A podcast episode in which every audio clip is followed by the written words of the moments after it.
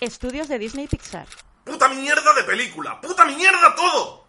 ¿Qué le pasa, señor Stanton? Quedan seis meses para el estreno de Toy Story 4 y es una puta mierda. El cierre de la 3 era perfecto. ¿Qué coño hago yo ahora? Josh Whedon sabría qué hacer. ¿Cómo diantres disimulamos la Q3? No podemos hacer que los muñecos estén a punto de morir otra vez. ¿Y si metemos algún famoso? ¿Acaso hay alguien más famoso que Tim Allen? Eh, ya, claro, me refiero a un actor que haya resurgido de las cenizas, cual Fénix. Sería como una metáfora de la nueva trilogía. Hmm. Se me ocurre alguien. Dos horas más tarde, Keanu, ¿qué tal, muchachote? ¿Te gustaría hacer un papel en Toy Story 4? Tú pon el precio. ¡Pizza gratis! ¿Cómo? ¿Que te paguemos con pizza? ¡Chocolate con! Bu- Bueno, su- supongo que, que entrará en el presupuesto. ¡Me llegó a la puta puerta! ¿Qué se supone que debía hacer? Keanu, ¿estás bien? ¡Estrellas de mar! ¡Maridos! ¡Os da igual! ¡Os lo folláis todo! Dios os mío, ¿qué he hecho? todo lo que se mueve! Ha llegado el momento. La ciudad está bajo asedio. Solo un equipo será capaz de defenderla una vez más. Ellos son... Batseñales. Eh, espera, espera, espera. ¿Batseñales? ¿Qué clase de nombre para un equipo es ese? Si se llamaran Batman Incorporated o los Vengadores de los Grandes Lagos todavía. Y encima nunca hablan de Batman. ¿Pero qué coño es esto? Vale, vale, vale, ya lo digo. Batseñales, el podcast favorito de Batman.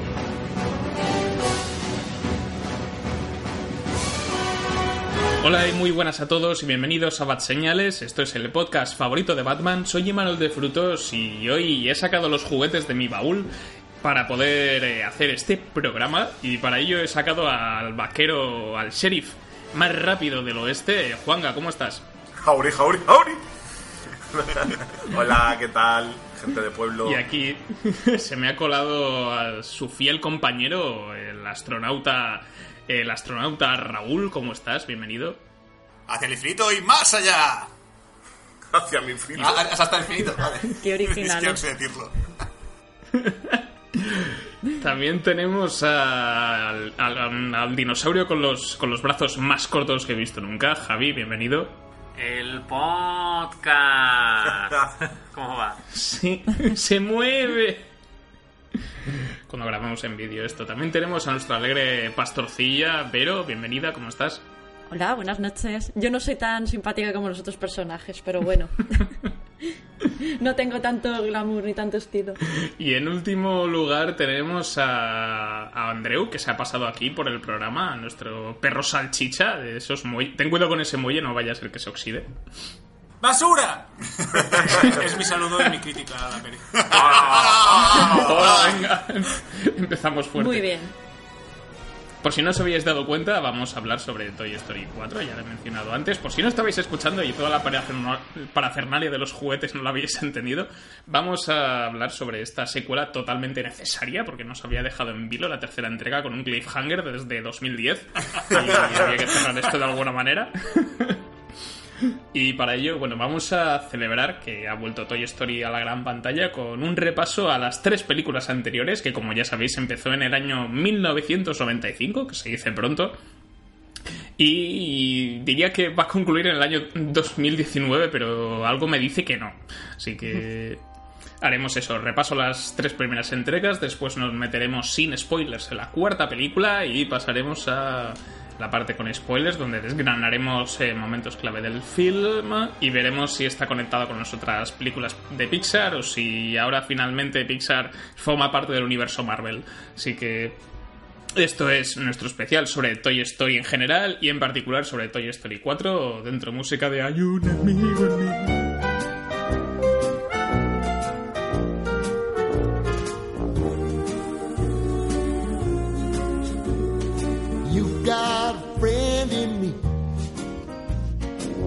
You've got a friend in me.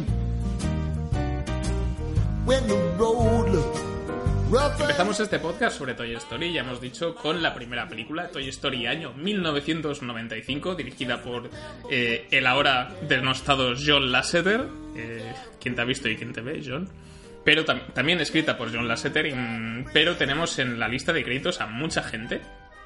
Como nuestro amigo Josh Whedon, al que vosotros todos conocemos por Buffy, Los Vengadores y la Liga de la Justicia. Y tenemos también por ahí a Andrew Stanton, que lo mencionaré más adelante por, varias razones.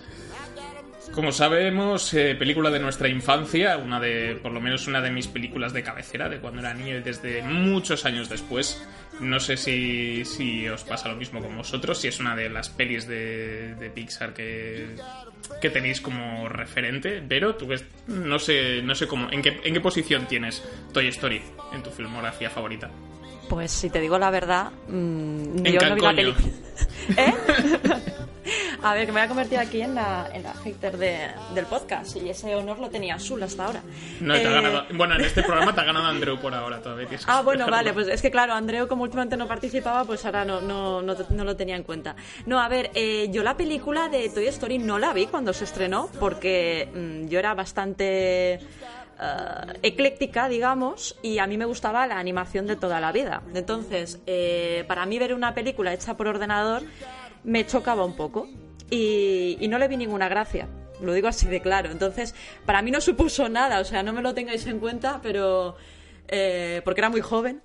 Y, y- y la verdad es que la vi años después. Y la vi a trozos. Es decir, Joder. mm, hice lo peor que se puede hacer con una película, que es destrozarla de esta manera, ¿no? Pero sí que reconozco que, que viéndola ahora, a pesar de ya se supone alcanzar un poco de madurez, eh, entiendo que fuese una película que en su momento debió ser un puntazo, ¿no? Porque si no voy mal es la primera película que se hizo íntegramente por ordenador. Entonces, claro, mm, en el año 95 ofrecer esto como alternativa a la animación artesanal, por decirlo de algún modo, pues debió de ser un puntazo. A mí me parece una película mm, tierna, me parece un argumento muy original también. eh, entonces, mm, insisto, no es una película que en mi niñez haya ocupado un lugar especial por esto, porque no la disfruté en mi niñez, y ahora me arrepiento, la verdad. Eh, pero sí que reconozco que es una, es una película bonita. Entiendo que, que además eh, la evolución de, la saga también ha, ido, ha ido a mejor. Entonces, eh, no sé, entiendo que es una película que mm, a mí me gustó. Digo, la historia me parece muy original. eh, hay unos gags muy, muy graciosos también. Es tierna también, porque al final no deja de ser tierna. Tiene esa, esa moralina, ¿no? Con el tema de los juguetes, con, con, con el crecimiento de los niños. A mí me gustó, la verdad es que me parece una película muy bonita y claro, tened en cuenta que, que yo solo tengo la perspectiva de un adulto, ¿de acuerdo? Supongo que vosotros, claro, tenéis también la perspectiva del niño, el recuerdo que tenéis de, de cuando erais pequeños. Eh, yo solo puedo aportar esto, la verdad, puedo aportar mi punto de vista ya como, como adulta. Bueno, pues como bien ha, como bien ha dicho Vero, la primera película rodada íntegramente, gra- bueno, hecha íntegramente por ordenador. Eh, creo que por aquel entonces, además el guion no est- estaban haciéndolo sobre la marcha mientras hacían la película, si no recuerdo mal. Y crancheando a los animadores, como, como hacen ahora en los videojuegos y en muchos estudios de efectos visuales.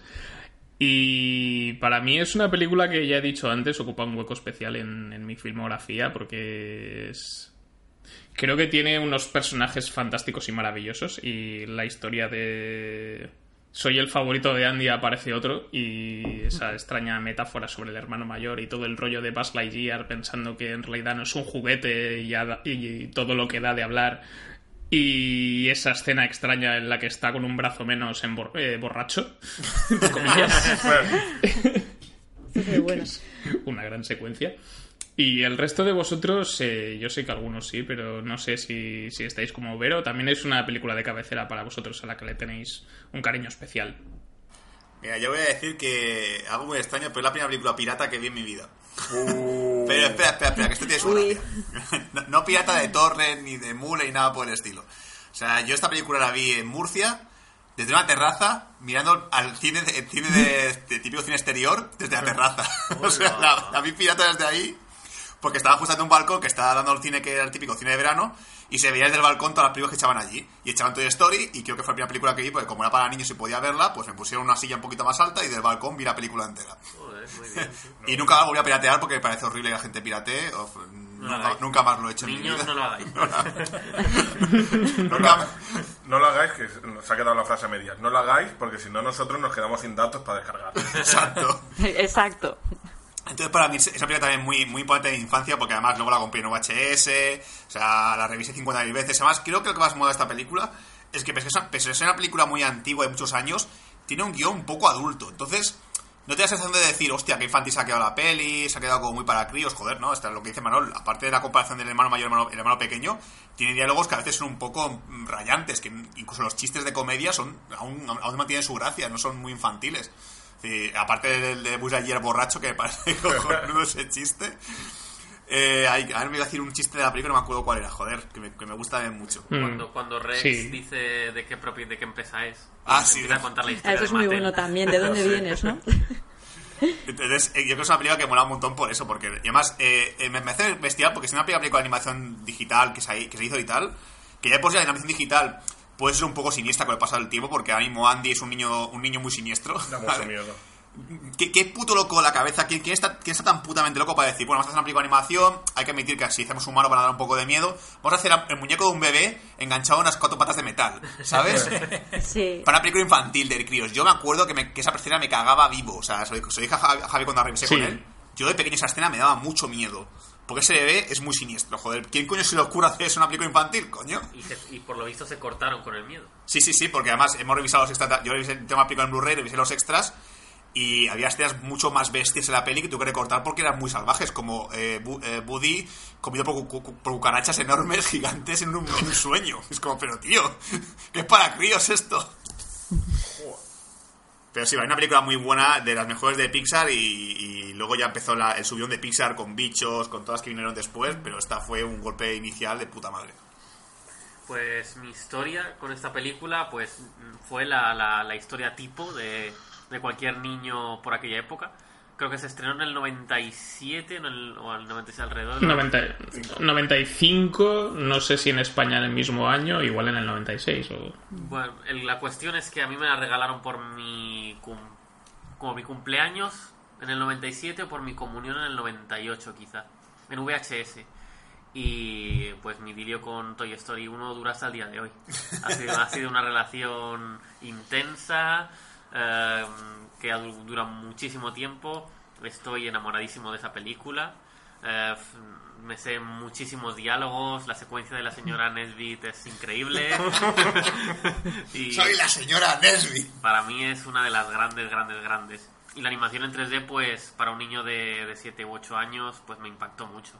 Me impactó mucho porque era, me pareció increíble, me pareció genial. Yo creo que un poco siguiendo la misma línea que vosotros, a mí Toy Story eh, de pequeño es una película que me marcó. Además, yo creo que si algo tiene Toy Story es que juega muy bien con el universo que crea, que creo que le da mucho mimo, incluso en la última película. Es una cosa que a mí me atrae mucho y me engancha, ver cómo, cómo lo montan y cómo se hace en este mundo juguetil, por así llamarlo, y también que explotan mucho las emociones, y eso yo también lo noto mucho. Y también es parte, todo esto creo que hace que yo con los años que pueda tener me siga atrayendo esta película. Y además, ¿a vosotros nos pasó que os regalaron un Buzz Lightyear o un Woody y mirabais detrás de la cerradura por si se movía? Porque yo lo llegué a hacer. No, pero, con- pero los juguetes que tenía sí. Yo sí, sí me ha pasado y además me pasó con, con los soldados, porque yo tenía los mismos soldados que, en, la, en la película. Y en cuanto a la primera película, poco me queda más que decir. Es que coincido con todos, menos con Vero, lo siento. Qué raro. Pero sí, es que es una Yo- película que, que la disfruté de pequeño. Ahora, como adolescente de 30 años, también la disfruto muchísimo, por lo que ha dicho Azul de los mensajes adultos.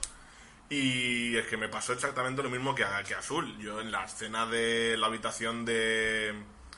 del. del, Del chico siniestro. del chico siniestro. Sí, de Sid, eso. Yo lo pasé muy Sí. mal en esa escena, tanto por el bebé con patas como con la niña de cabeza de pterodáctilo y todo eso. Y el pato cachas. Y, creo que no- creo recordar, no estoy muy seguro, pero yo diría que sí, de haber tenido una pesadilla con Buddy girando la cabeza y diciendo los juguetes vemos todo. O sea, sí, el mayor hijo de puta que he visto en mi puñetera vida. O sea, es revisar la peli, pero ¿qué, qué niño más psicópata puede existir en este mundo con el puto Sid asqueroso de mierda? Siniestro, cabrón. Ah, a- añadir que la canción de Hay un amigo en mí, para mí es la, la mejor de Pixar, Disney y todo lo que sea. De canciones. Sí. Bueno, es un himno, está claro que es un himno, para mí no es la mejor, pero... Más que la de, más que la de lava. Más que la de... Lava. La de lava de de la- Oh. del corto de lava man. No, de volcanes. Para mí la, la mejor canción que tiene la peli eh, de Toy Story es la de cuando Buzz quiere saltar la ventana, de No hay más estrellas. Joder, es súper dramática, tío. súper dramática. Súper dramática, va a acompañar Sí. un montón la banda sonora. Y lo que quiero recalcar es que me parece que aún a día de hoy es esta película tiene un doblaje que, que muchas le envidiarían. Es un doblaje que ha envejecido súper, súper bien. De hecho, yo en la, me la puse en versión original porque quería oír a Tim Allen y a Tom Hanks. Y prefiero mil veces la versión doblada, tío. Sí. Es que película Yo también, ¿eh? eso. Yo Sí. también. Yo la he visto en español y he visto algunos fragmentos en versión original y yo decía lo mismo que pensaba Juanga, ¿no? Digo, bueno, con la voz de Tom Hanks y de Tim Allen será un puntazo, ¿no? Y la verdad es que mm, por primera vez tengo que decir que preferí la versión en español. Es decir, eh, el doblaje es muy, muy bueno. Y la película en general yo creo que ha envejecido bastante bien. Hombre, técnicamente obviamente se, se nota, ¿no? Estamos hablando de, del año 95.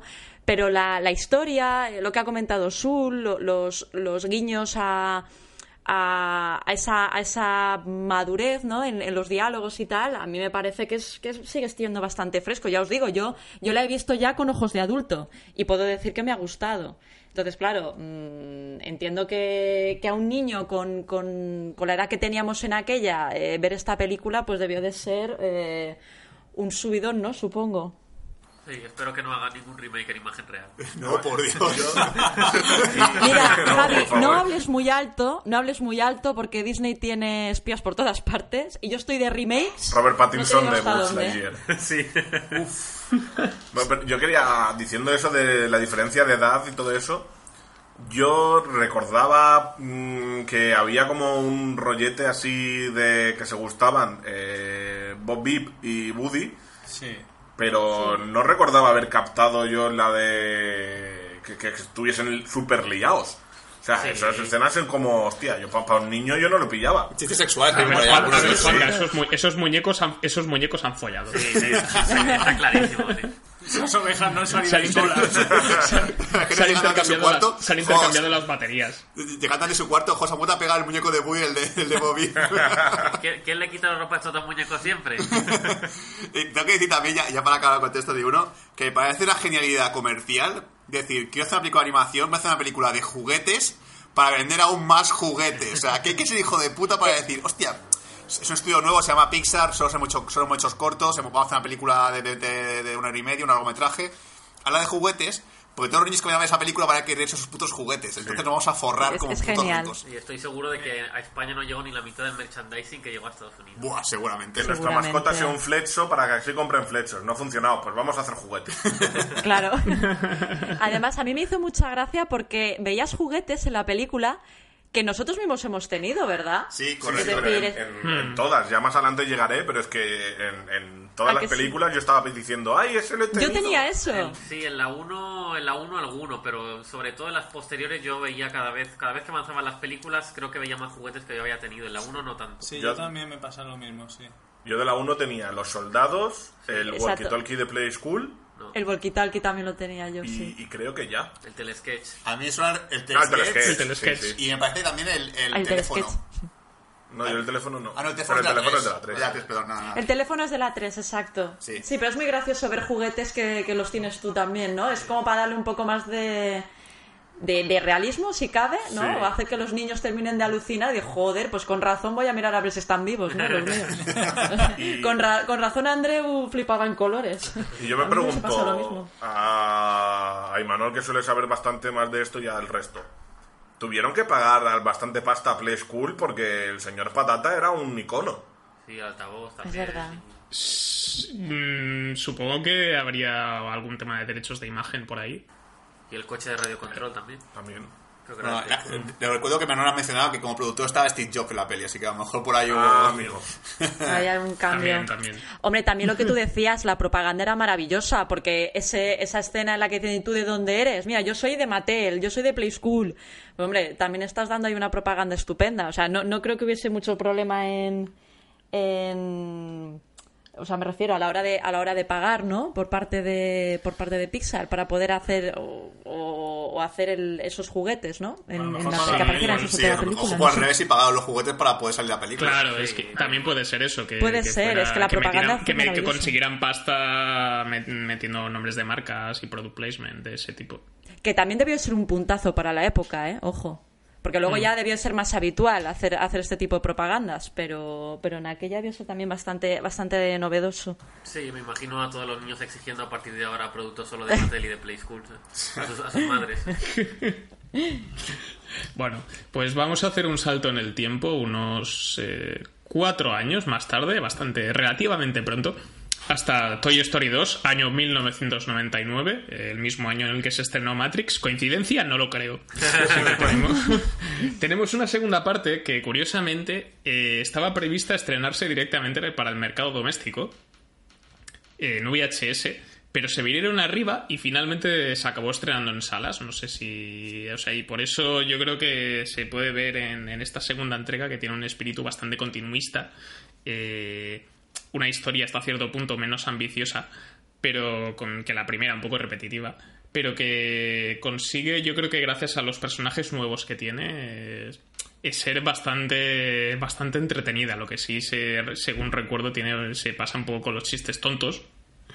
O sea, es y tira de hacia un camino un poco más infantiloide, pero tiene yo creo que una de lo que es la mejor intro de toda la saga, que es, eh, Es- Buzz. Lightyear haciendo cosas de Buzz Lightyear. Sí, es genial, la verdad.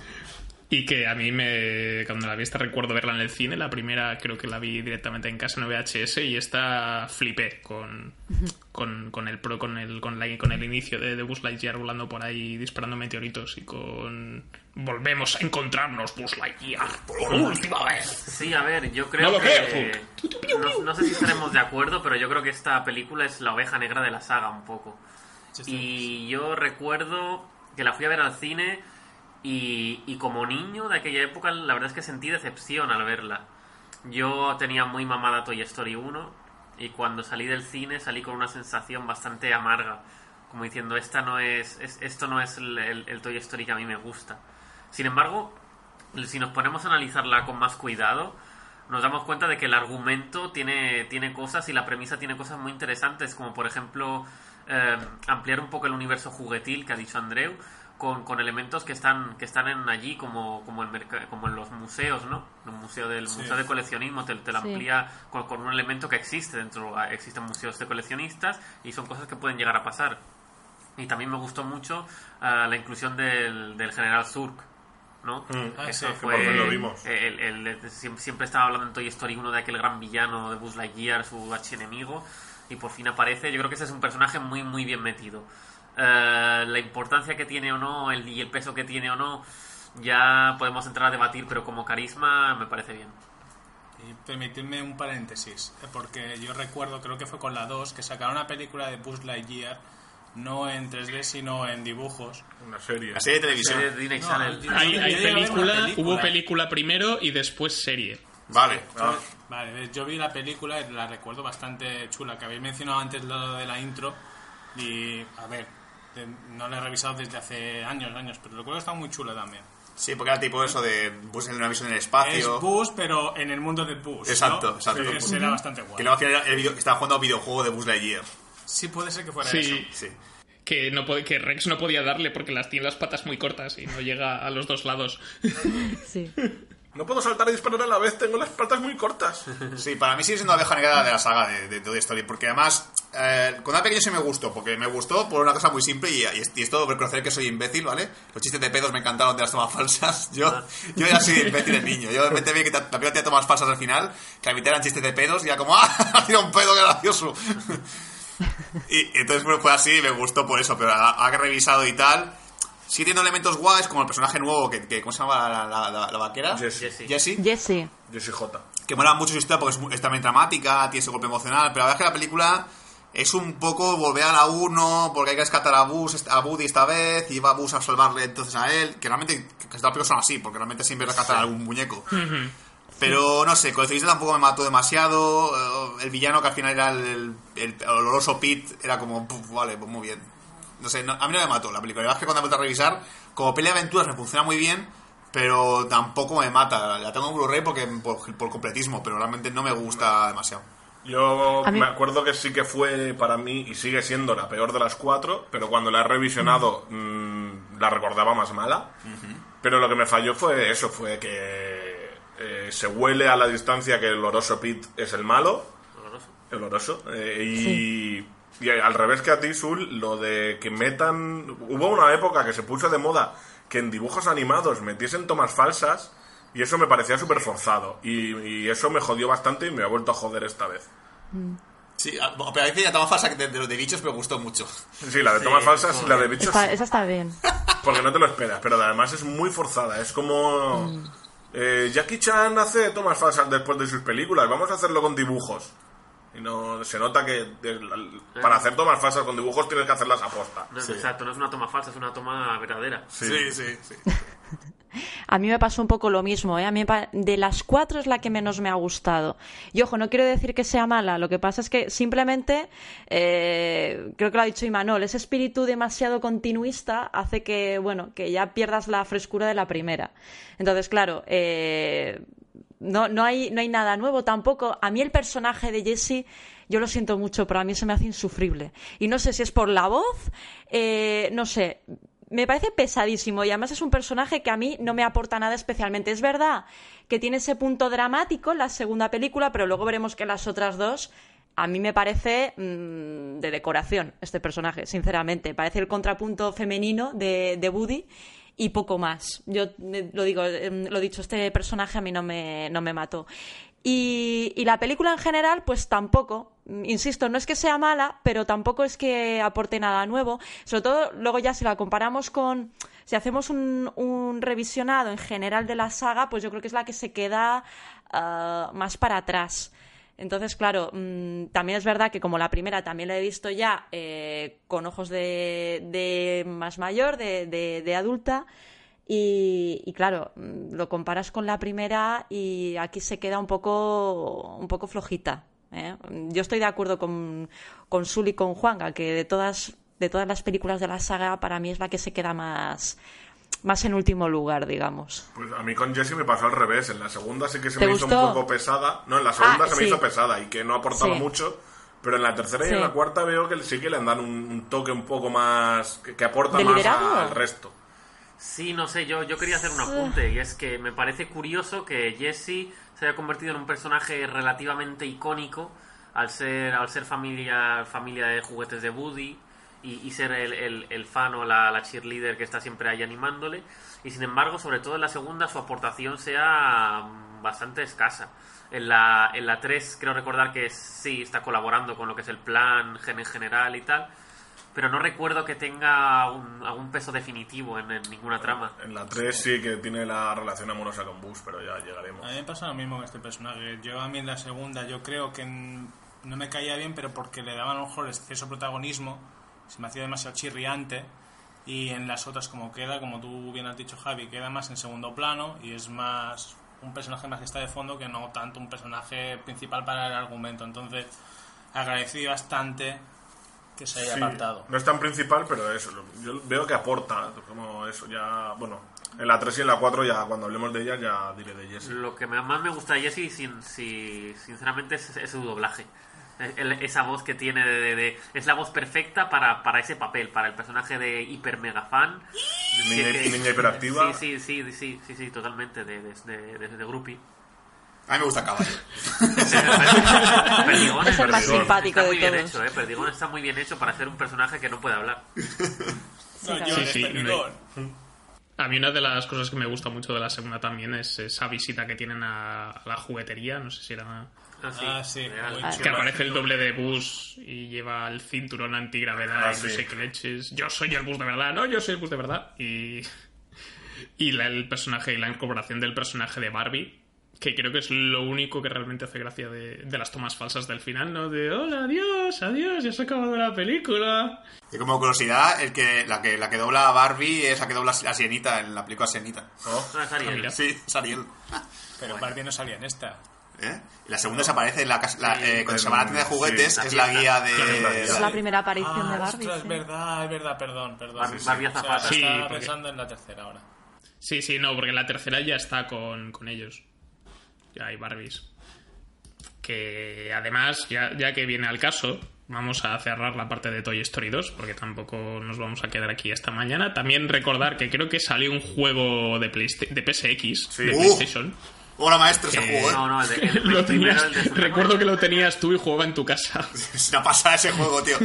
Eh, hubo- Era de plataforma. Hubo Super NES, pero hubo, hubo uno de Play 1 que era la puta pasada ese juego, tío. Yo lo probé y era una pasada. Es muy guay, joder. pasada. Pero a- ahora pensando en eso, yo digo, un juego de Toy Story de plataformas, me hubiese molado de, de sigilo, tío. Si las películas se pasan todo el puto día en sigilo. Sí, Eso es verdad. Hubiera sido un buen enfoque. Sí, hubiese sido interesante. o de, o de, o en plan XCOM gestión de, de, de, de combate táctico. En plan, tú aquí, tú vas por allí, no sé qué, y. Hasta el juguete, Así que, bueno, saltamos a la tercera película, Toy Story 3, año 2010. Han pasado nueve años desde Toy Story 2. Y en este caso tenemos la dirección a Lee Unkrich. Unkrich. Eh, abandonamos a. Dejamos de lado a John Lasseter, que aquí se queda como productor. Y Lee Unkrich, para que no le suene, que estuvo como codirector en Toy Story 2 y en Monstruos S.A., bueno, en, algunas de, de Pixar, también en Buscando a Nemo. También es el encargado de la dirección de Coco. Así que es un hijo de puta por hacerme llorar. Así que Lo hace bien el cabrón, ¿eh? El tema Sí, sí. de sentimental lo lleva muy bien. Lo trabaja y muy aquí, bien. exacto, y aquí tenemos, pues, eh, yo recuerdo esta película como la peli evento, ¿no? De la parta niño, eh, que llevo 10 años esperando. Sí. Como, como Harry Potter, ¿no? Como el final de Harry Potter, igual. Llevo, llevo 10 años esperando esta mierda. Exacto. Y entonces aquí pues se nota mucho el, el factor nostalgia juega un papel muy importante en esta película eh, como detonante, porque además ese salto temporal también sucede en la cronología de los personajes, entonces tienes vacíos argumentales, hay personajes que ya no están, Bobip eh, mencionan que le pasó algo pero no sabemos el qué, eh, y entonces eh, Andy se ha hecho, ha cumplido ya la- la mayoría de edad, se va a la universidad, entonces ya guardan los juguetes para siempre, se van a quedar solos, los llevan a una guardería y aquellos como Apocalypse Now, y... Y tenemos pues una tercera entrega que es, es el Infinity War de los juguetes, ¿no? Y Una buena comparativa. Eh, Es esa manera de coge, coge tus emociones y coge tu infancia, la, la convierte en una especie como de folio, la, la dibuja en un folio, la rompe en tu cara y te la quema con un mechero, ¿vale? Y te dice, págame por esto. y, tú, y tú pagas. Y tú vas y pagas. tú vas y, te- y le, y le das las gracias. Eso encima, porque dices, joder, hijos de puta. Es que esta película es como la ópera prima de Toy Story, pero eh, prima que para mí no tenía ningún tipo de hype. Yo, yo, como os he dicho, salí del cine de ver la 2 bastante triste, en el mal sentido. Entonces, cuando salió esta tercera película, creo recordar que no la fui ni a ver al cine, porque dije, bueno, esto ya estamos estirando demasiado el chicle, después de cómo fue la 2, me imagino que esto será igual o peor. Entonces, puede ser que la fuera a ver al cine, pero no lo quiero asegurar. Sin embargo, nos encontramos con, creo que fue Zul que lo dijo, o cadena perpetua con juguetes. Sí. Una pe- un prison break con juguetes. Yo esta, me acuerdo, sí que la fui a ver al cine, pero iba por, por lo que ha dicho Imanol, de joder, es que llevo desde niño viendo Toy Story, quiero ver esta. No me esperaba esta obra increíble, fue, yo flipé con esta película de principio a fin, aunque, bueno, al principio tengo que decir que se me hizo un poco... Van a hacer lo mismo que la 2, porque si te hueles quién es el malo, pero luego mm, hacen los fuegos artificiales que hacen al final y te quedas con la boca abierta y con la lagrimita diciendo, Juanga, ¿por qué lloras? No, es que se me ha metido una cosa en el ojo. Me me fío porque estoy ahí mismo en IMBD viendo el póster de Toy Story 3, ¿vale? Y pone como eslogan de la peli, la comedia rompedora del verano. ¡Qué comedia, hijo de puta! Si es un puto drama. Exactamente. Exactamente. comedia, dice el cabrón. Y es una película que no, no tiene ningún tipo de bajón, o sea, ni bajón ni picos de intensidad, porque la intensidad es tan alta desde el principio casi casi. Igual, eh, a partir de cuando llegan a la guardería empieza, empieza lo bueno, pero es que ya se mantiene durante toda la película. Y si hay algún tipo de pico, por supuesto, es cuando llegan al, al, al, al sonreus de, de la película, ¿no? al, al vertedero. Ahí es cuando ya todos los que hay al lado de al, todos en la sala desde la fila 1 hasta la fila 11 están cogidos de la mano entre ellos. hay, hay como una, una comunión entre, entre todos los de la sala cogidos de la mano, porque esa secuencia es para, para congojar. Esa secuencia va a quedar para siempre en nuestra retina. Siempre recuerdo viendo, viendo esa secuencia en el cine, la secuencia del vertedero, y pensando, no tienen huevo los hijos de puta. Y durante, durante por lo menos dos segundos pensar, hostia, que tienen huevos de hacerle los cabrones, que lo van a hacer, que lo van a hacer, que lo van a hacer. Y menos mal que luego aparece el de su ex máquina del gancho. El gancho. Porque te prometo que estaba sudando en el cine, en plan, no, no, no puedes hacerme esto, por favor, no me hagáis esto, no me hagáis esto, Pixar, no me puedes hacer esto, por favor. Y casi, casi a punto de llorar ya, no me hagáis esto. Sí, sí, esa es la, el clímax de la tensión y luego está el clímax de la lágrima, que es a la hora de entregarle los juguetes a Bo. Pero no, es que estás desde después de eso, que empiezan ya que llegan otra vez a casa de Andy, que se van a separar, uno se va a la universidad y el otro se van a ir al desván, no sé qué. Todo eso, ya desde esa despedida empieza la lagrimilla Sí. y no acaba hasta el final de la película. Sí. Y son, no sé si son unos 20 minutos de lágrima, ¿eh? Por lo menos. Sí, porque ya te lo ves venir. Yo. Es que, es que me pasa como a vosotros, que es una película que eh, va de. empieza bien y acaba genial. O sea, todo el rato va más. Sí. Y lo que ha dicho Javi es que tiene su pico de tensión, pero es que luego te remata con ese redoble de pico emocional brutal. Además, a mí lo que más me fascina de esta película es lo que mencionaba un poco antes, que en esta creo que es donde lo sacan todo, que es este universo juguetil que se, que se montan los de Toy Story y me encanta el rollo de la guardería, cómo se lo tienen montado, que si aquí recambios y tal, y no sé qué. Y me parece brutal. Y además que hace mención al personaje de Ken. Sí, Estaba, espe- estaba esperando que alguien lo dijera. Porque adoro ese puto tío. nu- nunca pensé que, nunca Michael pensé Keaton. que, ese, que ese juguete pudiera dar tanto de sí. Ya. El puto Michael Keaton es brutal. Y visualmente es impecable también. Es- Sí, la 3 ya da un cambio brutal de la 1 y la 2. Eh, La 3 es un mundo aparte. Y además yo, yo quería decir que, que es un, un acierto para gente de nuestra edad que nos hemos ido eh, criando con Toy Story. Porque yo recuerdo que Toy Story 3 la vi justo en la época en la que ya habías dejado los juguetes, que ya no jugabas tanto con ellos, con los que te habías criado, no sé qué. Y ves, ver a Andy despedirse de los juguetes de toda la vida, yo sigo todavía. Hoy, que la he revisado hoy a las 6, me acuerdo que estaba llorando. Hoy todavía me estoy. ah, Todavía me acordaba de. Joder, ¿dónde estarán mis juguetes de Dragon Ball? Sí. Estarán pensando en que voy a recuperarlos algún día. Yo voy a decir una cosa, no he tirado ni un juguete. Yo tampoco, ¿eh? Como tengo un puto armario allí en mi casa, pues ahí están. Yo los juguetes de Dragon Ball, que son los que más usaba, estarán por algún desván. Culpa de Toy Story 3. Me, ha dado a pensar que somos una generación muy afortunada, porque hemos podido cre- crecer con Toy Story, que creo que es algo muy precioso. Como ha dicho Juanga, yo Toy Story 3 la vi con 20 años, o sea que ya me estaba separando mis juguetes. Y era el momento de separarse, aunque ahora, somos, como somos muy frikis, al final no nos separamos del todo. Pero nos hemos quedado con Toy Story 3, o sea, con la saga Toy Story. Nos hemos quedado también con el universo Marvel. O sea, somos unas putas afortunados a nivel de ocio. So- tenemos una mierda de sueldo y nuestra vida es un poco desastre, pero joder.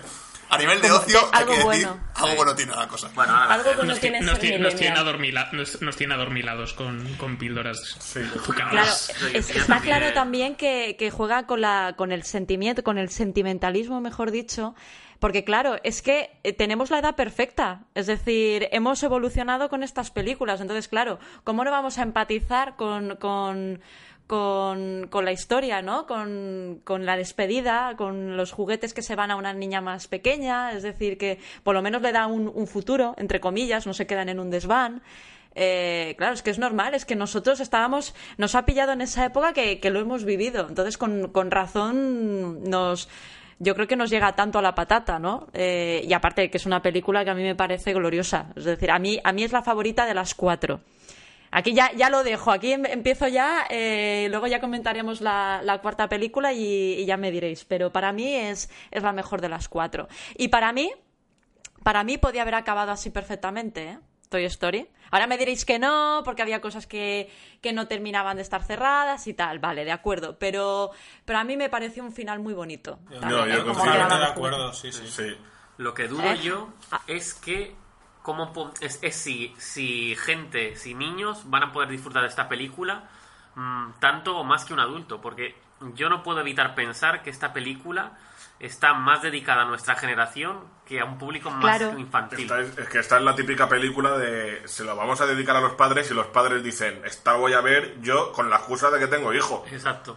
Pero el hijo no se va a enterar de nada. Yo no tengo- no Si tengo- acaba- Si es pequeño. Está dirigida a nosotros, ¿eh? Yo creo que es una película que eh, tiene su toque infantil, pero yo creo que, que la moralina que hay detrás es, es para, para nuestra generación, desde luego. Vamos, yo, yo lo veo así. Y aparte es una película que tiene tantos puntazos, no solo el muñeco Ken, también Bush, que hablaba, no se hablaba andaluz, o no, no sé qué, qué le hicieron en, en- Sí, en la versión española. En versión, en, sí, en versión en doblaje ¿Original? castellano habla, es el cigala y en versión Sí. original es, es España, habla con habla en español con, con acento neutro, Sí. lo llaman ellos.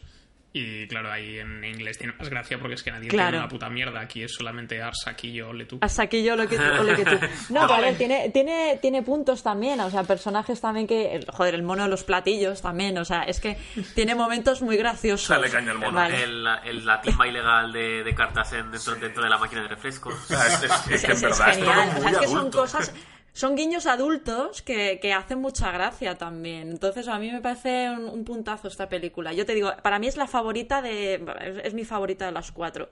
Y con diferencia. Luego el, el oso, es que parece todo que es cachondeo. Es decir, el, Y el huele a oso. fresas. que huele a fresas. O sea, el malo malísimo huele a fresas. ¿Pero esto qué es? O sea, bueno, es, es genial, ¿eh? A mí me parece una genialidad esta película. Cerramos la parte de Toy Story 3 y antes de entrar a Toy Story 4 me gustaría hacer un pequeño alto en el camino para recordar aquellos cortometrajes que sacaron de Toy Story Toons, que tuvimos dos.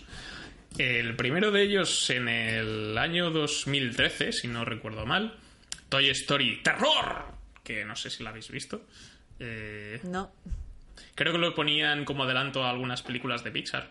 Sí, sí, eso es verdad. Y sí. también- Puede ser. Y el siguiente, lo, el siguiente fue en 2014, Toy Story El tiempo perdido.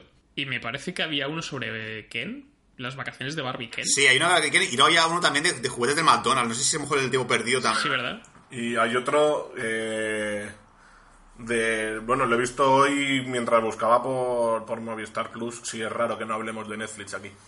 Pero mientras buscaba las películas he visto que había uno sobre Red. Oh, pues a, Sí. a lo mejor no, el de Joder. puede que sea el de tiempo perdido, ¿eh? Porque va de dinosaurios. Puede ser. Sí, yo creo que es por eso.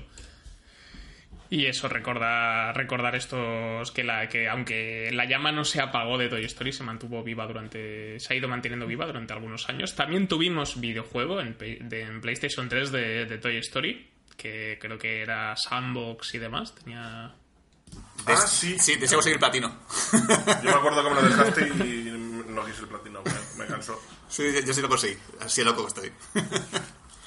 Sí que nada, después de hacer el repaso a la trilogía, que esperemos que, que hayáis podido rememorar buenos momentos con nosotros, vamos a entrar a la película central de este podcast, que es Toy Story 4, dirigida por el debutante Josh Cooley, eh, que se, estrena, eh, se ha estrenado este, esta semana pasada, en junio, finales de junio. Y tenemos como guionistas, creo que tenemos a, a un montón. Estoy viendo aquí. Bueno, Andrew repite Andrew Stanton y tenemos a Stephanie Folsom. O sea, ya dije que a Stanton lo veríamos por aquí otra vez.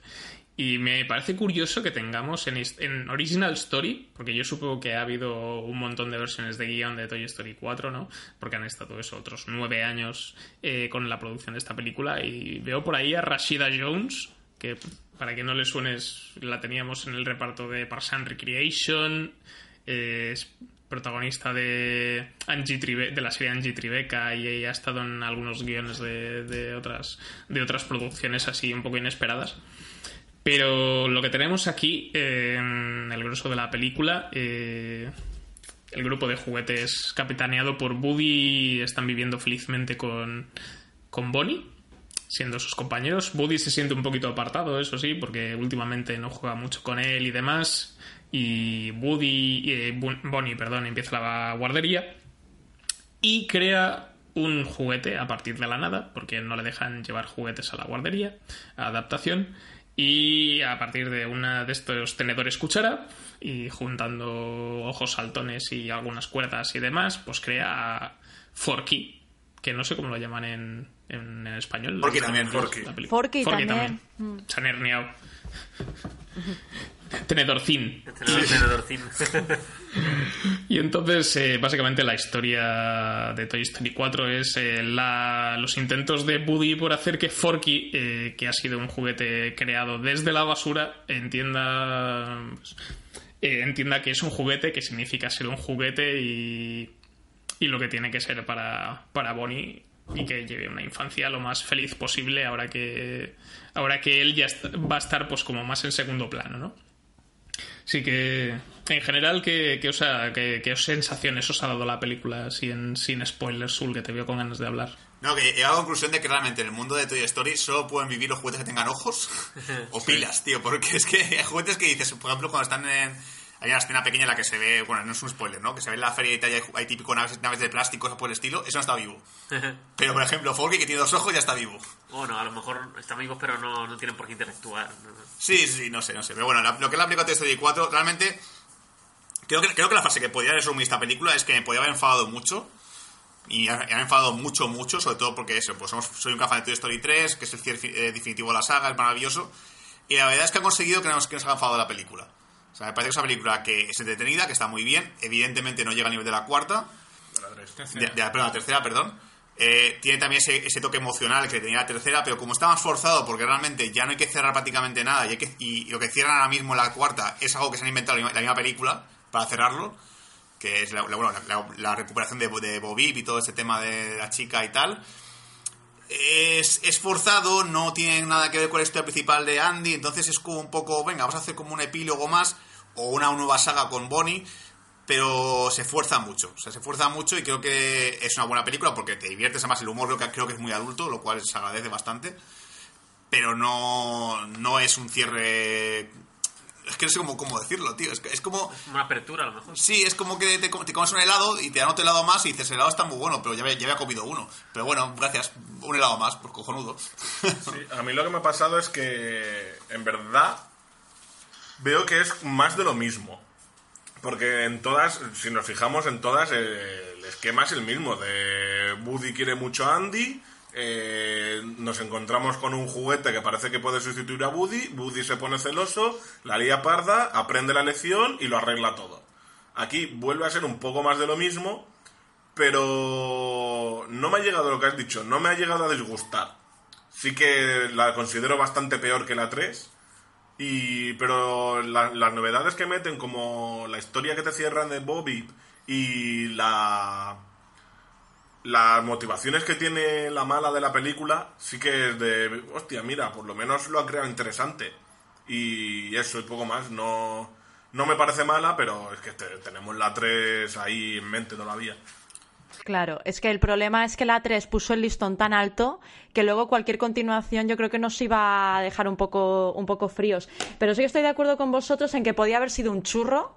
De hecho, yo estaba ya preocupada porque eh, decía yo, ¿y, esta, y la cuarta de Toy Story, ¿para qué? Además, recuerdo que, que, bueno, ya en Bad Señales se había colgado en redes sociales aquello de la continuación que nadie ha pedido.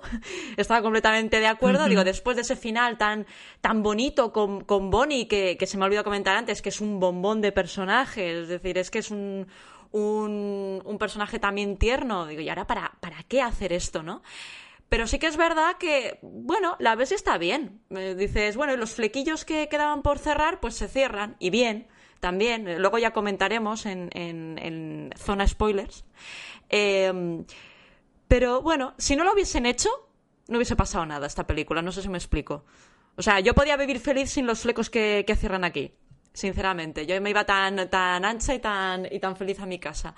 Eh, estoy de acuerdo con Juanga que es un poco más de lo mismo. Otra vez la, la- historia de siempre. Woody en plan, bueno, yo aquí me creo el salvador de todo.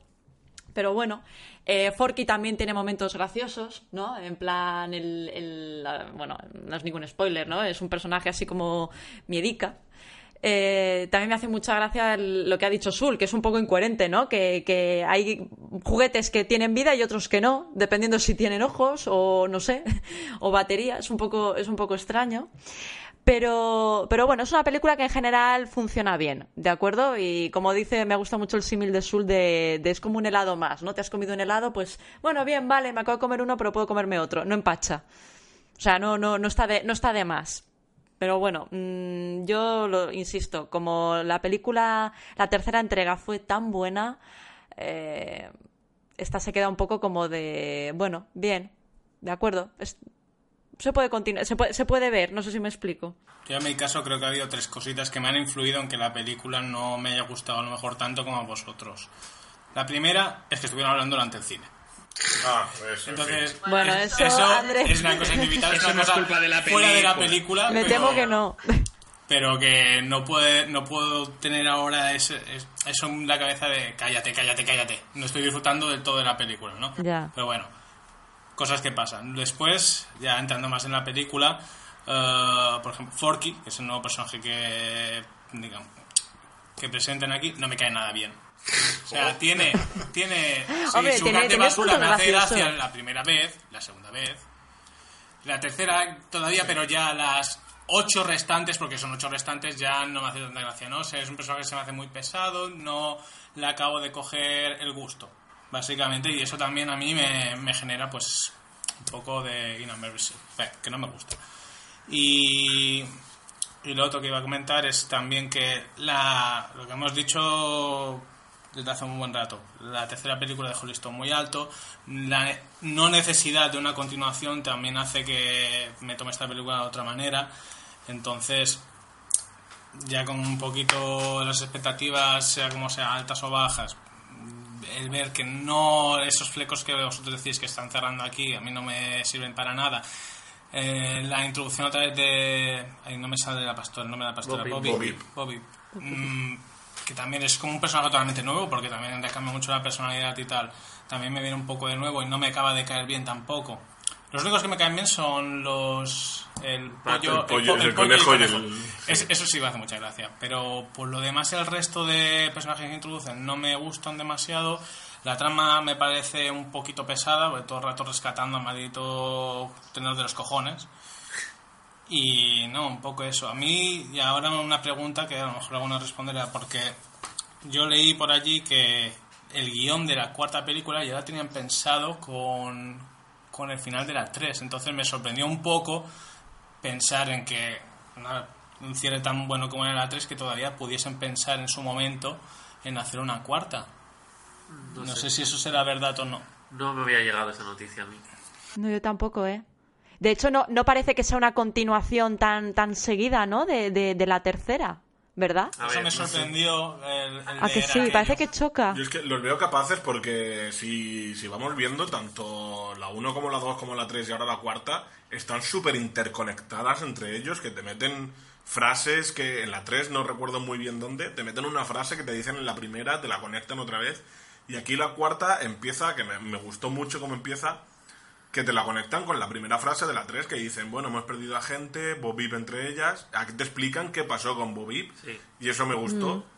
Y, pero tengo que decir que coincido con Andreu, el personaje de Forky eh, han creado una, una personalidad que no hay por dónde cogerla. Claro, es que pensemos que es un personaje que de originalidad tiene cero. O sea, es, está basado en un tenedor cuchara de plástico, eh, un palo de helado, eso de madera, de Magnum, eh, dos ojos que se pegan y el espagueti este del fuego partianco que le podía dar forma.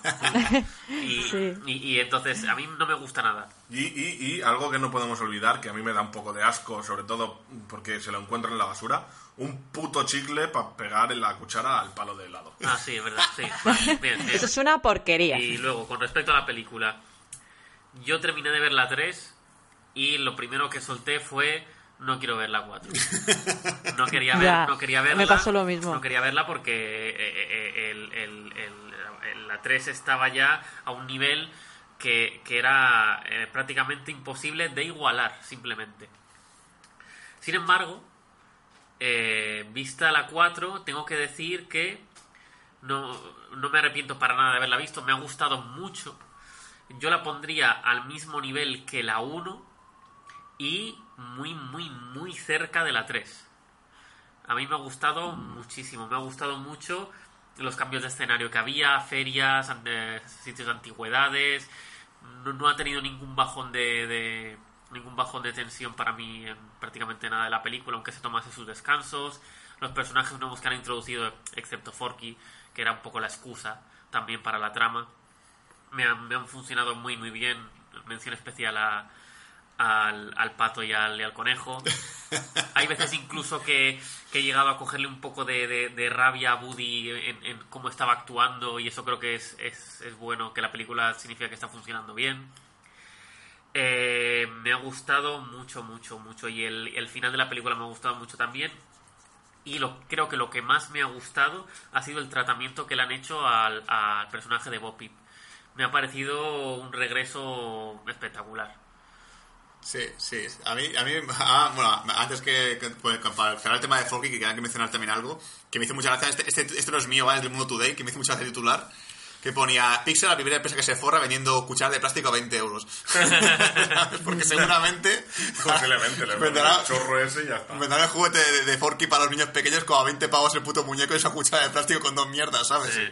Pero bueno, ahí el padre inteligente puede hacer de... Sí, sí, yo te lo compro, te lo montas tú y ya está. Ahora, aquí tienes a Forky, toma. Yo, yo quiero hacer mención especial porque me parece un dúo cómico brutal y, que, y sé que a Imanol también le gustan mucho. Es que el conejo y el pato son Jordan Peele y el compañero que nunca sé cómo se llama. Eh, Eh, Ki, Ki- eh, Kigan.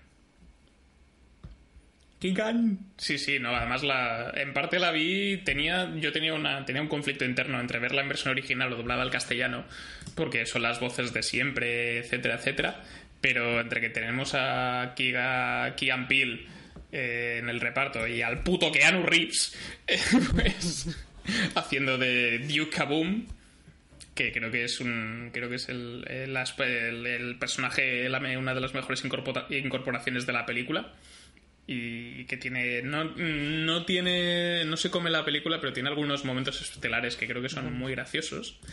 Y lo mismo me pasa con la mayoría de personajes nuevos de la peli. Yo me lo he pasado muy bien viéndola porque en la ampliación del universo que sigue haciendo me parece interesante. Los personajes nuevos funcionan y la villana nueva, que no tengo su nombre localizado ahora mismo, eh, Gabi Gabi, Sí, Gaby, Gaby. Sí, eh, me parece un añadido bastante guay. Sus secuaces en plan muñeco de ventríloco. eh, me parece. Yo veo. Hay algunas escenas. Me pasó lo mismo que con la primera. La veo esta peli con, con esa edad, con 6 años, y me cago vivo. en algunas escenas. Y eso está guay que siempre esté. Hay que, trauma- hay que traumatizar a los niños. Y además más nosotros que también nos hemos criado con con ¿cómo se llamaba esta serie de terror que el muñeco Pesadillas. pesadillas Eso nos recuerda.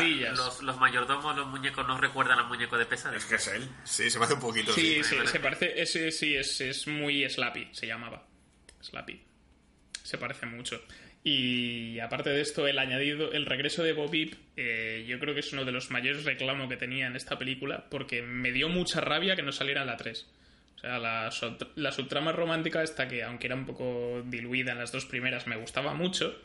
Y no tenerla en la 3 es lo único que, que- es la única pega que tengo. Y creo que han recuperado muy bien al personaje, rellenando ese vacío argumental que mencioné hace un rato.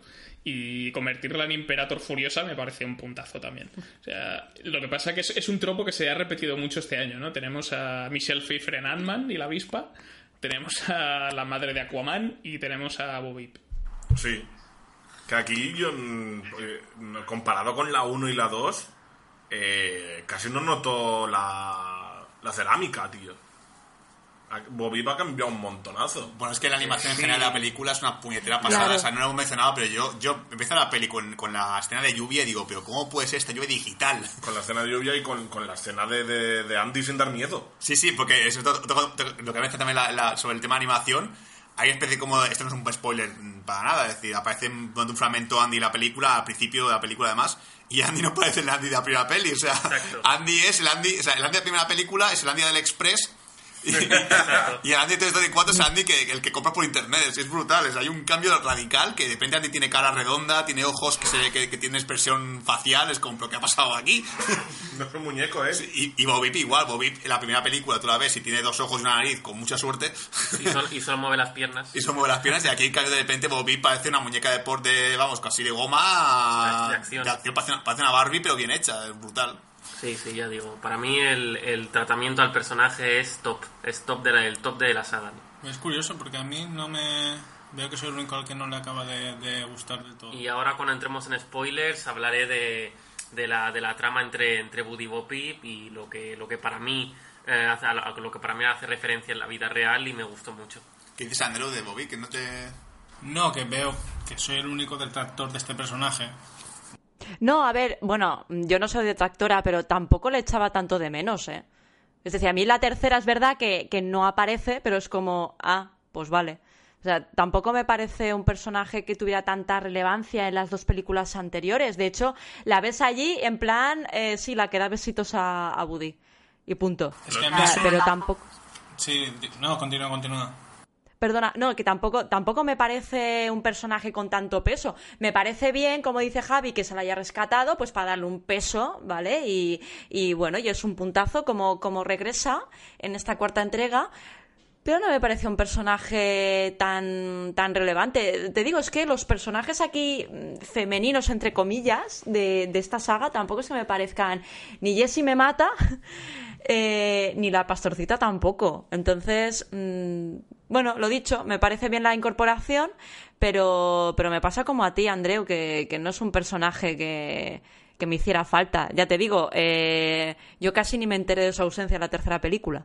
Yo sí lo noté, pero me sirvió como para dramatizar más la situación que están viviendo los juguetes. Entonces, Sí. en ese sentido sí que me Sí, puede funcionaba. ser. Pero claro, te aparece ahora, pues como que me influye un poco ahora en la tercera, porque dices, ay, ya no es tan triste. No sé si me explico ahora. Sí. Sí. Pero bueno, Y antes de entrar en zona spoilers, ¿podemos hablar un momento de la teoría de que Bonnie es Boo de Monsters S.A.? Yo, sincer- No, no, creo. sin- sinceramente, la obsesión que tiene la gente en conectar las películas de Pixar, yo ya me parece enfermizo. Porque hace, con, hace con, to- con todo tipo de películas que hay, todo el mundo quiere conectarlas. Sí, Porque mucho, también dicen que Boo es Violeta de los Increíbles. Sí, es que esto tipo es así. Mira, yo, yo, yo ya, sinceramente, si lo es o no lo es, para mí sí es relevante. Pero bueno. A ver, lo que, lo que ocurre también, pienso, ¿eh?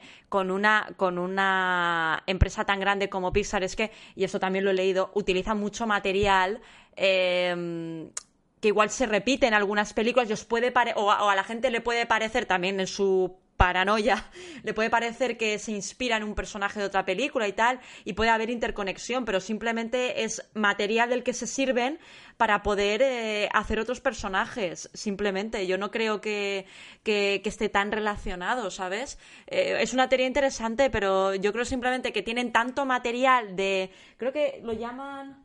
¿Cómo lo llaman? Es que esto tiene, tiene, tiene un nombre. No sé si es Digital Backlog o algo así, que es que utilizan, utilizan eso, pues cosas, personajes de, de su universo, ¿no? El universo Pixar. Y, y luego, claro, lo utilizan las diferentes películas, pero no quiere decir que, que tal personaje sea luego el personaje de esta otra película. ¿Sabes? Yo, yo entiendo. Si han utilizado el molde digital, técnicamente entonces lo es. A ver, por ejemplo, yo qué sé, salvando mucho las distancias, pero por ejemplo, las películas de Guillermo del Toro hay personajes que es que son clavados de una película a otra. Por ejemplo, el laberinto del fauno, pues es que no me acuerdo los nombres, pero. O, o ves la, la, la saga Hellboy y dices, joder, es que, es que. O sea, hay una estética, ¿no? Hay, hay un, hay un aire, pero que no, no, yo no creo que estén relacionados. Simplemente es eso. eh, puede parecerte un personaje clavado a otro, yo qué sé. Es que, es que yo creo que es el, el sello de Pixar realmente, ¿eh? ¿Y la furgoneta dónde está? ¿Eh? ¿La furgoneta de Pixar dónde estaba? Por- hablando de... Esta vez no hay furgoneta. Sí se ve la pelota de Pixar. No sé en qué escena. Hay un momento que cae la pelota y es la, la típica de Toy Story. Que creo que aparecen las cuatro. Y acabo de encontrar un cameo que la primera aparición de Duke Boom, o como queráis llamarlo, no sé cómo se dice. Keanu Reeves. De Keanu Reeves. Está en Los Increíbles 2 en la cuna de Bam Bam, de Jack Jack. Ah, qué fuerte. Interconexión. Bueno, eso sí puede ser un guiño. Interconexión. Sí, y esto, esto de las conexiones y tal es como que alguien me diga de repente que Pacific Rim 1 está conectado con Pacific Rim 2. Todos sabemos que no existen, que no, no hay una relación entre una, entre una y otra. Hay un Pacific Rim 2. Exacto, o sea, no, no, no hay relación. Entonces, para mí eso es una gilipollez.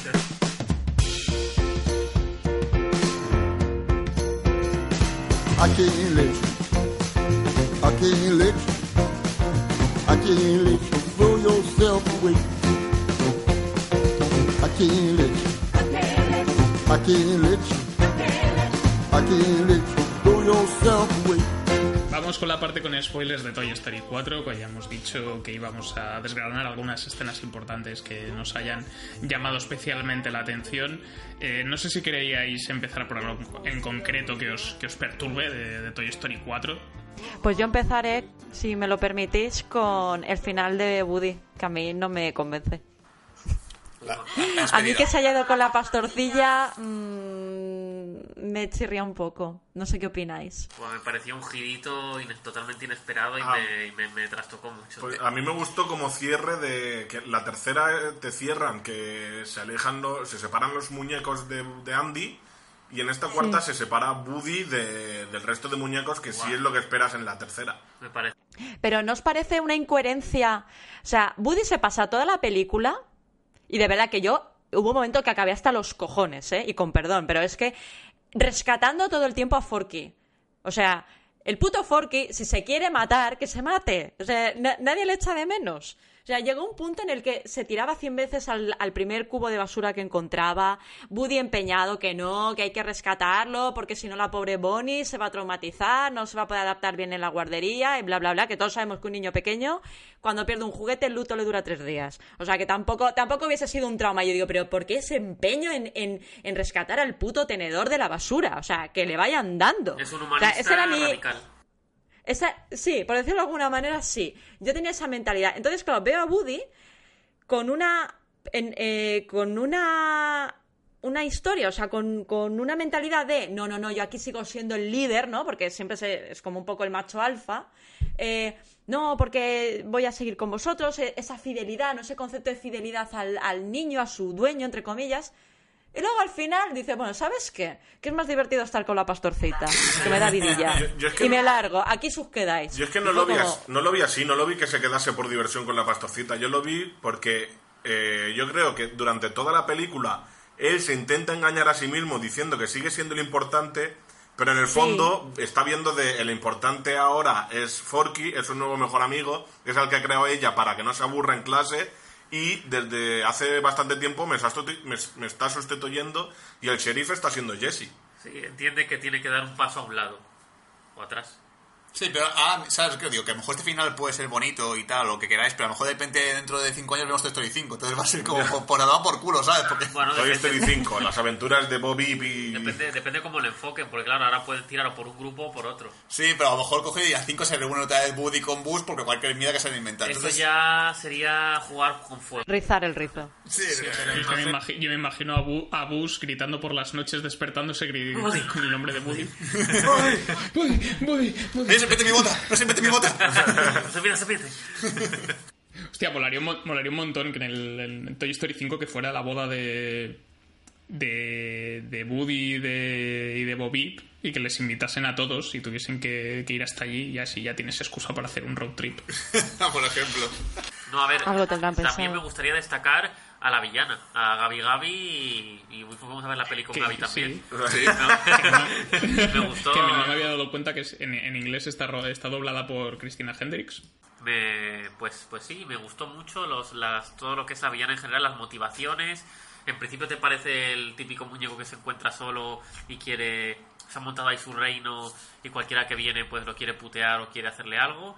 Pero que- luego el tema de la caja de, de la caja sonora para poder volver a sentirse querida, me parece, aunque aunque no es tan diferente de, de los motivos del Otso, eh, me, me parece unas motivaciones muy, muy reales y que no, que no es una villana de, de pacotilla y de pegote. Me parece que está bien, bien hilada. Es que eso me moló mucho porque venimos de las dos, que vemos que el, el oloroso Pete odia los juguetes y odia a los niños porque nadie lo elegía a él del, del, La colección de, de, la, sí, de la estantería. Y, eh, el oso de la tercera odia a los niños porque se siente que fue abandonado por una niña cuando en realidad lo perdió. Aquí de repente nos meten un giro totalmente que la muñeca no odia a los niños, sino lo que quiere es eh, conseguir la voz para que le pueda gustar a la única niña que quiere. Nunca hemos visto que haya sido, nunca te cuenta que haya sido rechazada por los niños ni nada, sino que ella se piensa que va a ser rechazada por no tener voz. Y ese giro sí me gustó. Lo que para mí, y eso a lo mejor no es particular, para mí sí fue previsible el giro final de, de Gabi Gabi. Yo, en el momento en el cual le pone la caja de esto, le dije, la niña la va a rechazar, seguro, seguro. Sí, Y- eso sí me lo Y esperé. efectivamente, así. Yo también quería decir una cosa negativa de la película y es que el personaje de Buzz para mí también queda muy en segundo plano en esta. Y a mí, siendo Woody Buzz siempre, todas las películas mano a mano, aquí es Woody Y Bus como que queda muy en tercer lugar. Y un poco más tonto Bus, ¿es posible? Sí. Ah, pues a mí el puntazo de Sigue tu voz interior me encantó. Sí, no me- Eso está muy bien. No me funcionó tampoco porque me parece eh, demasiado estúpido. Sí, a ver, me, me- me hace gracia como gag, pero prefiero como el personaje de Bus, como un poco extraño que de repente Bus eh, se crea que su voz interior es, es botones que le, sabe que es un juguete ya, que es consciente de ello. Entonces, Sí, quizá no es el 100% el mismo bus No. por, por momentos y, el, y la, la broma esa de la voz interior es como dice Zul, como broma particular y aislada, está bien que lo hubiera hecho unas cuantas veces, pero que eso se utilice para, para avanzar como él como personaje y como motivos suyos para actuar, no me termina de casar, lo, lo acabo lo acabo integrando ¿no? y no me molesta tanto, pero no, no es algo que, que yo hubiera, hubiera elegido bien. Y, y todo y el trozo que debería ser para Bus es el que se le dan a Bopip. Eh, Yo creo que queda bastante claro que lo que debería haber sido Bus, el trozo que de- el trozo del pastel en esta película que debería haber sido para él, es para Bopip. Sí, sí, sí. totalmente. Que, que bueno, que lo de Bus además, yo no sé cuántas, cuántas putas frases tiene, tiene guardadas en su sistema, pero de repente puedes cuento de la película que tiene como 50 frases guardadas en su... Voy a pedazo de Sí, de juguete. repente de un repertorio. Bastante curioso. Bueno, también tiene, a ver, Bus tiene un puntazo también, que es el momento de la llave. Si os acordáis, bueno, que no es Bus solo, sino que es también los dos personajes que dicen, ¿cómo habéis conseguido la llave? Bueno. Para Oh, abrir. sí. Increíble. ¿Os acordáis, no? Y, y bueno, hay una serie de, de ideas paranoicas. A mí es que em, esa escena me gustó mucho particularmente. De, buf, fue muy difícil, fue muy difícil. Y mira, al final la llave delante de las narices, ¿no? Todo lo que tiene que ver con la llave es, es, es increíble, tío. Sí, sí, a mí sobre todo me salga mucho aplicar los gags, porque es una película que la cual me río bastantes veces y para mí los Sí. gags más destacables es el de, la, el de la llave con las tres imaginaciones que tiene el puto muñeco, que también es un chiste súper previsible, porque lo estaba viendo y dije, y dije, la tercera va a ser así, y efectivamente el tercer, el tercer No, gag... la tercera se le va la olla por completo y te, rom- te deja todos los esquemas rotos. Sí, no, pero no digo la tercera de... No, esa es la cuarta, hay tres. Ah, vale. Hay, ah, la, la tercera, la cuarta es la que es, la, la que es postcréditos. La tercera... No, no. Sí, la cuarta es la que sale al final con los, los- ojos láser y todo el rollo. La, ter- la tercera que se va a la vieja a casa y todo el tema... Ahí me rompió los esquemas completamente. Es que a mí me recordaba mucho un gato de cómo hacía vuestra madre con el ataque del oso de, de Marshall, Sí, que era sí, igual. sí, sí, sí, y hay un sí. tipo de que era el primero era el ataque de oso muy normal, sí. segundo ataque de oso normal, y el tercero era como que parecía un ataque de oso y al final se había un oso atacándole. Entonces este gag me lo voy a venir, y luego para mí el segundo gag más guay de la película, que creo que es el que más me encanta, es el de papá, papá en la cárcel. Sí. Papá tiene que ir a la cárcel, es maravilloso. Al fin hemos metido a papá en la cárcel. Vamos a provocar un accidente para que metan a papá en la Porque cárcel. pa- para el, el personaje del padre de Bonnie, ese personaje que más sufre en toda la puta peli, no se merece todo el castigo que se merece, porque es como, pero que este hombre que ha hecho para, para putearle tanto, por Dios, y de repente hasta la detiene la policía, es como, pero dejadle en paz, cabrones. Le pincha hasta las ruedas. Que- y aquí tengo que decir también que esto, esto es, es por ser quisquilloso, ¿vale? Y a mí tengo que es muy de mis manías que me tocan un poco los huevos. Pero la interacción de los juguetes con los, con los humanos cada vez son como más fuertes. Es decir, cada vez se atreven mucho más a hablar con humanos, a interactuar con humanos. Porque ya incluso la escena del GPS con el, con el, Sí. el este, dije, joder, tío, en cualquier momento cojo y digo, a ver, está no puede ser GPS, voy a mirar qué coño está pasando aquí. Se la juegan mucho con el tema de mantener el, el secreto de que están, de que son, son juguetes vivos. Y cada vez la apuesta es como muy arriesgada. Digo, a ver, va a llegar a un punto en el que va a decir, mira, me meto con los huevos, este juguete acaba de hablar por mis cojones. ¿Y no os parece, y esto es lo que había dicho antes que quería llegar, que la interacción de, de Woody y Boppy, de que Woody es un, eh, un humanista radicalizado, de que él los juguetes tienen que estar con un niño para poder vivir bien, y el de Boppy de que estando sola se disfruta más de la vida porque vas a muchos sitios, estás con un niño, luego estás con otro, hace referencia a... eh, hay que formar una familia cuando eres adulto o no hace falta formar una familia para ser feliz. Es que es complicado. A lo mejor lo que- los que son más listos del podcast, que son Vero y Manol. Yo no lo termino de ver, ¿eh, Javi? no, pero más o menos la lectura de la película, pues yo, yo he entendido por, por lo que he leído de internet y tal, porque yo es que me pasa que, que no estoy atento a, a ese tipo de lecturas, pero evidentemente la relación de, de, de Andy y Woody siempre ha sido la relación de, de un padre sobreprotector. Sí. Entonces, la tercera está claro que Sí. es el niño que abandona el nido, el nido y Woody tiene que aceptar que el, el, padre- el niño abandona el nido. La cuarta no tengo claro exactamente eh, la relación tóxica que tiene de repente Bonnie con Woody y Bobby qué papel pega. O sea, si lo intento a trasladar a, a personas adultas, no sé si es el típico padre que, le- que es divorciado, que su hija se va de la casa y dice, vive la vida ya, joder, o ten novia o algo. Yo- no sé. yo lo veo más No por sé, ahí. yo, yo el mensaje que he podido llegar a leer es donde empiezas a no ser útil, sal de ahí. Sí, hazte a un lado, ¿no? Lo que decís antes, que yo, que yo no lo acababa de ver. A mí me, a mí me sigue chirriando. Me parece una incoherencia por parte de Woody estar toda la película eh, con la mentalidad tan cerrada de hay que ser fiel a, a un niño. Bueno, es que también eh, yo creo que lo que caracteriza al personaje de Woody eh, es, es eso, es esa fidelidad por, por Andy o por, por un, ahora por Bonnie. Entonces, que ahora de repente eh, diga hago un lado, a ver, que me parece lógico, a ver si me explico. Explicado como lo ha explicado Juanga, eh, me parece lógico que piense eso, que por fin madure en el sentido de ver que, hombre, que, que todos los juguetes tienen también un ciclo de vida y cuando acaba su reinado, cosa que Woody es muy reacio a reconocer, ya le pasaba en la primera película con Bush, cuando aparece Bush, eh, eh, vea por fin que se tiene que, que apartar, ¿no? No sé, yo el mensaje, el mensaje que entendí es, eh, si estás en Madrid y nadie queda contigo, vuelve a Mayor. Más claro agua, Juanga. Sí, claro lo que sí, lo que también es, eh, es un poco es un poco lo que estáis diciendo y también que que Woody ve la, o sea, él intenta eh, integrar a Forky eh, porque cree que es lo mejor para Bonnie, pero en realidad son motivos puramente egoístas, ¿no? En realidad lo hace Sí. porque está proyectando, ¿no? Sus, sus deseos, sus sueños en lo que es su hijo, ¿no? Ah, y es el típico padre tóxico, es el típico padre tóxico que lleva concursos de talentos a su hijo. Pequeña Miss Bonnie. es un poco eso, y entonces él aprende al final de la, de la peli a, a pasar página y a... En ese sentido, o sea, de- es una peli de, de pasar el testigo totalmente. O sea, y es... Yo lo veo de, de- en ese- de esa manera, que tendría que haberle dado la placa de sheriff a Bush, pues por continuidad yo creo que es lo que tiene más sentido. Sí. Porque Jesse al final está un poco de paseo por ahí. Pero tal como te plantean el, el- el histórico que tiene con Bobby y tal, me parece que, que es, en ese sentido me cuadra con, con, el, con el personaje. Yo la lectura que hago más de Woody sería que no ha superado lo de Andy, que es algo que además se menciona en la película. Más que el que se sienta rechazado a lo mejor por Bonnie y tal, o que quiera eh, intentar ser algo para Bonnie, mm, no ha olvidado a Andy. Y además se menciona, creo que cuando estaba hablando con Forky, le dice, sí, porque Andy no era Bonnie, era niña, ay, cállate que me lías, ¿no? Entonces...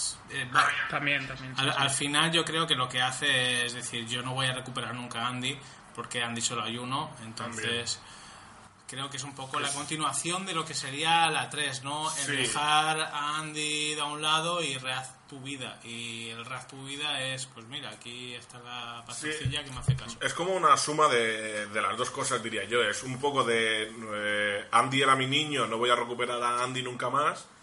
Y es el turno de que Bonnie tenga el juguete que ella quiere. No tengo que implantar mi, mi- Por mis cojones voy a ser yo. Va a ser maravilloso cuando, cuando de repente Bonnie crezca, sea una niña adulta, y de repente llegue Andy con sus hijos y quiere recuperar sus juguetes y diga, oye, ¿dónde está Woody? Ah, lo perdí. Has perdido mi puto juguete de la infancia, el que te di yo una caja que te dije especialmente, y este es el vaquero Woody, que es el personaje que más quiero de todos, y lo has perdido, hija de puta. Ven aquí, tranco la cabeza. Y eso más o menos, eso va a ser la quinta parte. Toy Story 5. Toy Story 5, Andy mata a Bonnie. es que incluso ahora me está empezando en la cabeza un poco de vueltas a ver cómo hubiese mejorado esta, esta cuarta parte. Y creo que me hubiese gustado más, ya que sobre todo el tema es un poco el empoderamiento femenino también por el personaje de Bobby. Hubiese molado mucho más que, más que recuperar a Bobby, que es un personaje que, como dice Andreu, potenciaba mucho el drama de la tercera. Le hubiese hecho que, que Bonnie hubiese elegido a Jesse como su juguete favorito. Entonces, a Jesse, que es un personaje que realmente la 2 se quedó un poco también como protagonista, pero un poco también de lado, hacer que sea, que sea Jesse, que él lo lleve un poco mal a lo mejor esto, entonces ya por ahí puede meter a lo mejor la trama de que Jesse se pierde por lo que sea, él quiere recuperar a Jesse y, Jesse- y entonces, incluso aún, aún ahí puede meter el personaje de Bobby. Pero esa trama sería casi casi la 1.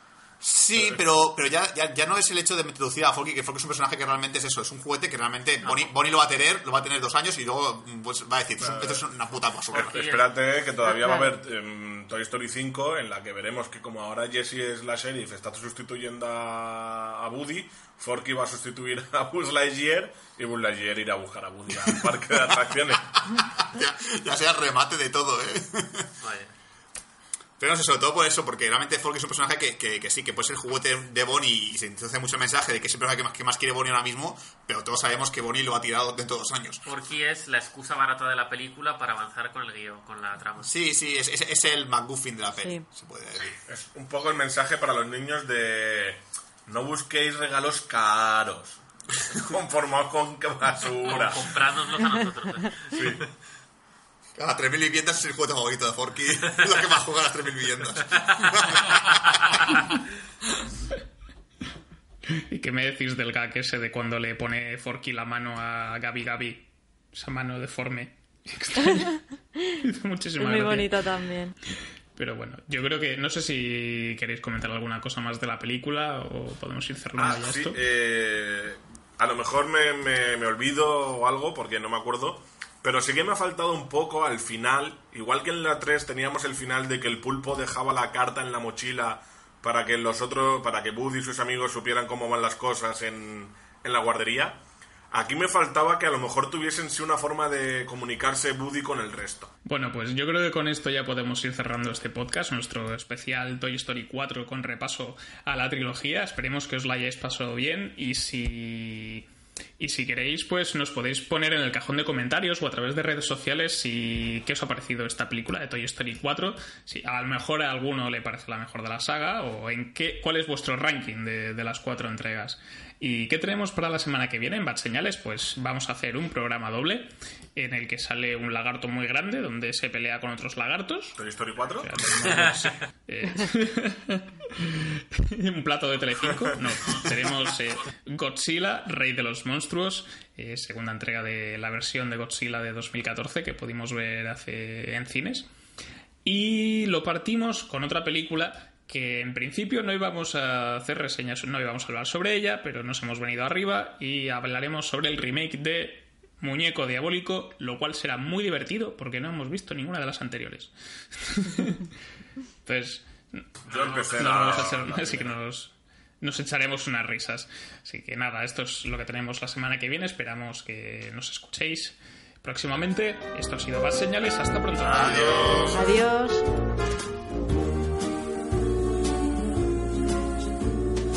Hay un amigo en mí. Hay un amigo en mí.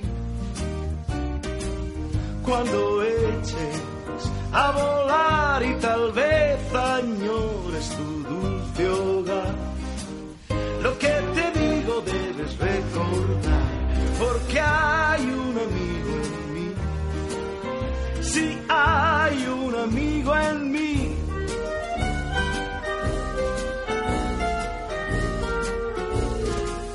Hay un amigo en mí. Hay un amigo en mí. Y cuando sufras, aquí me tendrás. No dejaré de estar contigo, ya verás. No necesitas a nadie más porque hay un amigo en mí. Hay un amigo en mí. Otros habrá tal vez mucho más listos que yo. Eso puede ser. Tal vez, mas nunca habrá quien pueda ser un amigo fiel. Y tú lo sabes. El tiempo pasará. Lo nuestro no morirá. Lo vas a ver, es mejor saber que hay un amigo en mí. Hay un amigo en mí. Hay un amigo en mí.